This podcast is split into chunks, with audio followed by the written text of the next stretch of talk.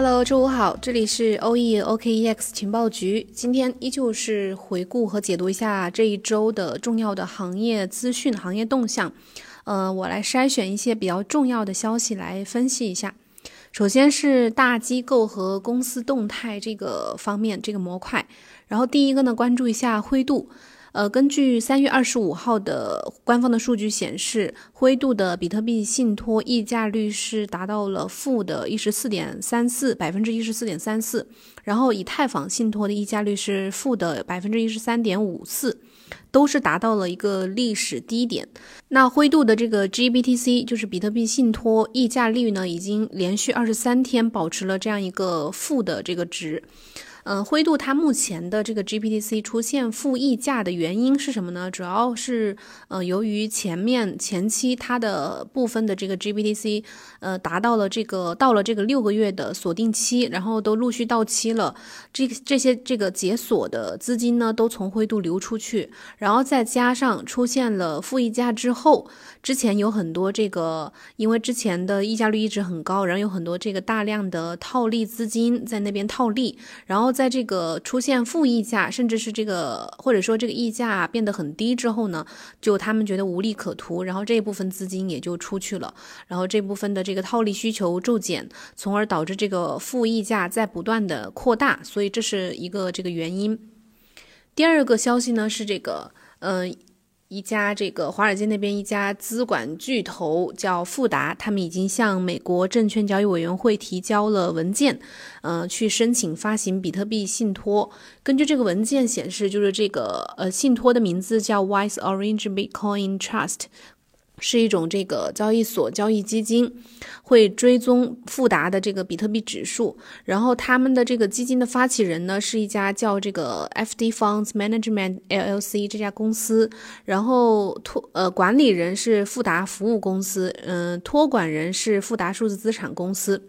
富达投资它。管理规模还蛮大的，就是管理差不多四点九万亿美元的这个资产。呃，富达数字资产呢是它旗下的一个呃专门在加密领域的一家公司，然后现在也是美国第六家去向 SEC 提交比特币 ETF 发行申请的公司，嗯，应该也是规模最大的一家。所以说，大家最近都在猜测，就是市场上都在猜测说，美国的第一支比特币 ETF 的问世可能很快了。因为前期呢，呃，这个加拿大已经推出了两只比特币的呃 ETF，所以这个美国的第一支可能也是一个时间的问题。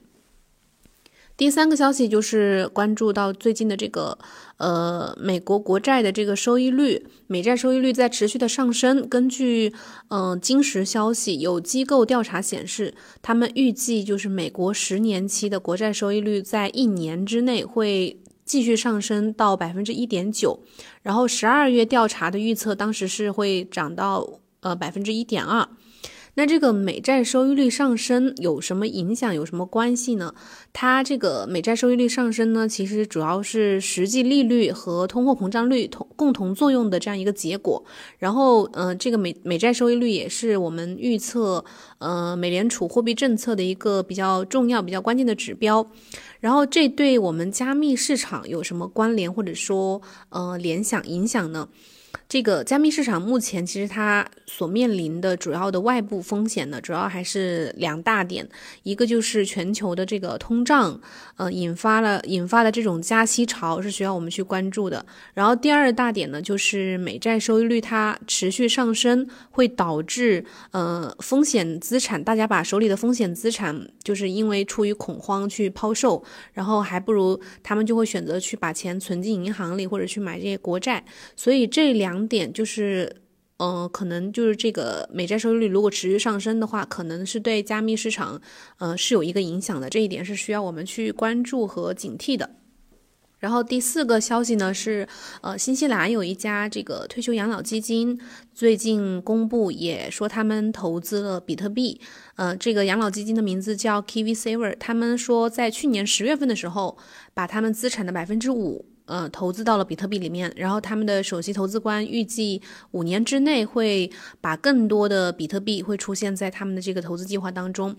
然后这个 KiwiSaver 呢，我查了一下是呃他们新西兰政府主持下面，呃主持下的一个面向全体国民的一一个这种退休养老基金。然后截止到去年十二月的话，他们管理的资金规模是呃三点五亿美元，所以是还是算比较大的。第五条消息依然是关注美国的这个财政刺激政策，就是高盛的经济学家，呃，在预计说美国的下一轮财政立法当中会包括一项总值至少二万亿美元的计划，嗯，去为这个基础设施建设提供资金。如果再为医疗保险、教育和儿童保健去提供基金的话，那这个总规模可能会达到四万亿美元。预计下一个刺激计划呢，将会通过提高税率来获得部分的资金。然后，美国总统呢在竞选期间提出的税收计划是会打算把这个针对美国国内收入的法定企业税率从百分之二十一提高到百分之二十八。而这个一七年通过的减税和就业法案是把境内所得，嗯，联邦。税率从百分之三十五降到百分之二十一，所以说预计，呃，这个计划可能还会提高针对国外收入的所得税率，呃，并且会制定最低的企业税率。如果说美国政府真的再来一波这个四万亿美元的刺激计划的话，那么。嗯，不管是对美股指数还是对比特币来说，可能都会再上一个新的台阶。当然，这个也只是嗯经济学家的一个预测，可能之后还得去关注一下呃实际的这个政策的方面。然后第二个模块，我们关注一下，说一下这个加密货币市场。第一个是 USDT，嗯，总市值在昨天的时候已经突破了四百亿四百亿美元，然后差不多现在。达到了四百点八三亿美元，这个 USDT 的总市值创下新高，然后呃加上它。我关注到它这个场外的呃均价啊，它近期一直都是在持续正溢价的，是就是比我们实际的这个汇率的价格是要高很多的。然后当前的这个溢价率是差不多百分之一点一九七三。通常这个正溢价持续的正溢价呢，就说明购买 USDT 的旺盛需求比较旺盛，然后场外的资金在不断的入场，不断的流入，所以可能对加密市场是一种利好的这个表现。第二个是关注到这个，嗯，最近有很多报道说，这个韩国交易所的比特币溢价，就是泡菜溢价又出现了。呃，根据前天的一个数据，韩国交易所的这个比特币泡菜溢价再再一次创下了他们年内的新高，这次是达到了百分之九点四八。呃，我翻了一下他们历史数据啊，就是之前。在前几年的时候，最高的时候，这个泡菜溢价达到了百分之五十。这个溢价是什么意思呢？就是这个所谓的泡菜溢价，就是指的是因为韩国人不是很喜欢吃泡菜嘛，所以他取的这个名字，就就是说他们在呃韩国的韩国投资者在韩国市场上购买比特币这些加密数字货币，需要比咱们其他的这个就是韩国以外的市场要多支付的价款，这个就叫泡菜溢价。然后这主要也是由于，嗯，他们韩国投资者空前的这种，嗯，非常高的这种炒币热情，然后推高了比特币的需求导致的这种现象。所以这个泡菜溢价持续的上升，嗯，一般是表明他们韩国的散户投资者对加密货币的兴趣正在持续的增加。第三个消息是，呃，链上就是 ERC 七二幺智能合约的。数量已经达到了新高。这个 ERC 七二幺这个标准呢，主要是去用用于发行 NFT 的，就是非同质化代币的这样一个协议标准。现在的这个智能合约数量已经达到了呃一万九千份，创下历史新高。然后研究人员就指出说，NFT 市场呢还有很大的增长空间。我们最近也节目当中经常提到说，这个 NFT 它现在已经是以太坊上面。嗯，在 DeFi 之后的第二大风口，所以呃，当下的这个绝大多数的项目，其实目前都是建立在以太坊区块链上的，所以导致了它这个呃智能合约的数量也创下了新高，然后也反映了当下的这个 NFT 的风口和热潮，这个市场是有多热。第三个说一下，嗯，波卡还有 DeFi 还有 NFT 这方面的一些消息。第一个就是今天的一个最新消息，说这个以太坊的二层扩容网扩容方案 Optimism，他们会打算延迟主网上线时间，预计在今年的七月份上线，然后来确保整个社区能够协调上线，让基础项目、基础设施提供方、出块方、呃钱包、代币桥等等有时间去进行集成。这个 Optimism 呢是专注于 Optimistic Rollup 的以太坊 Layer Two 的扩容方案，也是个团队。然后之前他们其实说的时间是。三月上线主网，所以咱们之前在节目里面啊，包括去之前去，也持续的在关注。本来是在等着它三月份上线主网的，结果这一一下推迟到了七月份，哎，反正就推迟的还蛮久的。所以怎么说呢？但是还有其他的很多的项目值得我们去关注。第二个就马上有一个这个新的项目，叫这个 Off Chain Labs，他们推出的以太坊扩容网络 Arbitrum，他们发布的。呃，发布了第四个测试网版本，这个版本也将作为他们主网的候选版本。Off Chain Labs 呢说，他们推出的这个开放开放式的，呃，并且无需任何许可的 Arbitrum 测试网已经运行了五个月左右。这一次最新版本的测试网将，呃，包括简化的 Rollup 协议，然后提升节点软件的性能以及新功能，比如说 BLS 聚合签名。然后这一点呢，会去进一步的去降低 Layer One 上面的 Gas 成本。所以这个呃，虽然 Optimism 它的这个主网上线时间推迟了，但是目前这个 Arbitrum 他们呃之前公布的时间说是预计在四月份会推出他们的主网，目前看来离他们主网的时间是发布的时间是越来越近了，然后看看起来目前的进展也还是比较顺利的，所以这个嗯 Layer Two 领域其实有很多项目、很多团队是值得我们去关注的。第三个是一个。呃，跨 Rollup 转账应用，我们昨天在节目里面讲这个做 Rollup 技术，就也就是说做这个 Layer Two 生态里面目前做的比较好的这个呃六个项目六个团队，嗯，也提到了这个叫 Hub Protocol，然后它在嗯目前他们是正在说正在进行审计，然后会在四月份上线主网，呃，这个 Hub Protocol 呢会支持 Optimism 还有 XDAI。嗯，以及 Polygon 以及呃 Arbitrum 这些二层扩容解决方案，未来会继续的在启用跨链合约调用，呃，提高系统的资本效率和 Gas 效率，添加对非 EVM 兼容 Rollup 的支持等进行研究。嗯，所以刚刚以上提到这几个项目啊，就是我们可以看到每个项目其实好多项目都已经公布了他们的呃预计主网上线的时间。所以随着各大部署 Rollup 技术的项目的主网上线时间正在临近，也意味着说这个 Layer Two 各个技术解决方案会即将的开始真正落地，去真正的改善一层网络的性能，可能会给以太坊主网减轻很大的压力。第四个消息呢是关于波卡的，嗯，这个 Rococo 测试网。目前的一个最新的消息是，这个平行链测试网 Rococo 已经开始平行链的卡槽拍卖测试。然后像 f a l l 还有这个 ChainX 这些项目已经参加了他们的这个拍卖测试。嗯 f a l l 还有 f a l l 还有这个 ZenLink、ChainX 还有阿卡拉这这些五个项目已经开始进行重贷了。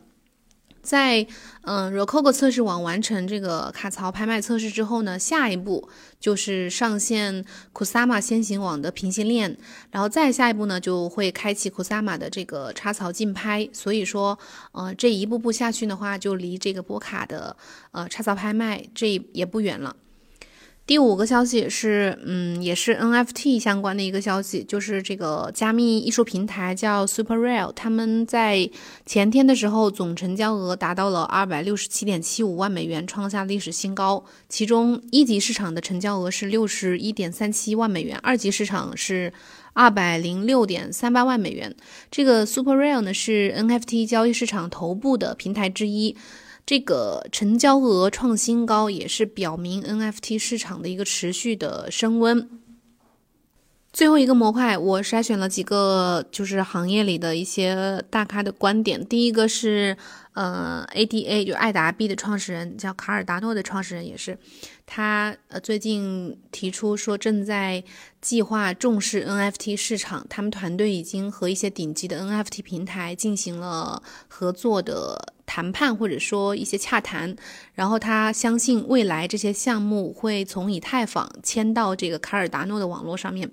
在 NFT 热潮之下，除了这些名人，呃，各个去发行他们的 NFT，还有不少的这个知名的风投机构也已经入场去压住这个 NFT 平台。所以看来，嗯，像这个呃爱达币的创始人呢，也是在为自己的网络拉票。但是想要从以太坊上转到嗯卡尔达诺卡尔达诺网络上的话，其实这一点